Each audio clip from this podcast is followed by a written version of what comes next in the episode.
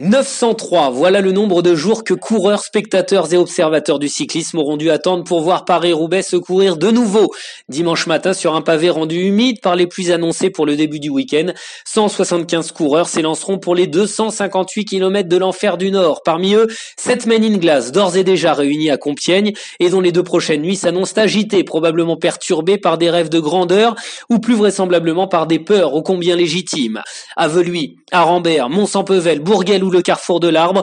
Sur ces morceaux de bravoure, certains ont laissé des os et bien des illusions.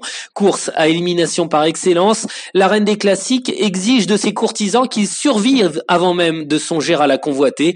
Crevaison, casse mécanique, chute ou simple défaillance physique, la route de Roubaix est pavée de choses trappes et sur les coups de 17 heures, les portes du vélodrome ne s'ouvriront qu'à ceux qui auront montré suffisamment de respect, de courage et d'abnégation pour filer sous les douches de la célèbre enceinte. Parmi ces valeureux, certains, en bouclant leur tour d'honneur sur la piste en béton, seront arrivés pour de bon au bout de leur chemin cycliste, voir le vélodrome et mourir un peu, en tout cas tourner la page, clore le chapitre et même fermer le livre d'une vie de coureur. 37 ans, Bert de Backer disputera son onzième et dernier Paris-Roubaix, son ultime course. Amoureux des pavés du Nord, le Belge y a décroché 4 top 20 et écrit les plus belles lignes d'une carrière entamée voilà 14 ans et rythmée par le rendez-vous d'avril. Dimanche à l'automne de cette existence de sacrifice, nul doute que Bert savourera la moindre aspérité dans la chaussée, le moindre tressautement de son vélo sur ces secteurs qu'il a su apprivoiser et finalement aimer plus que tout.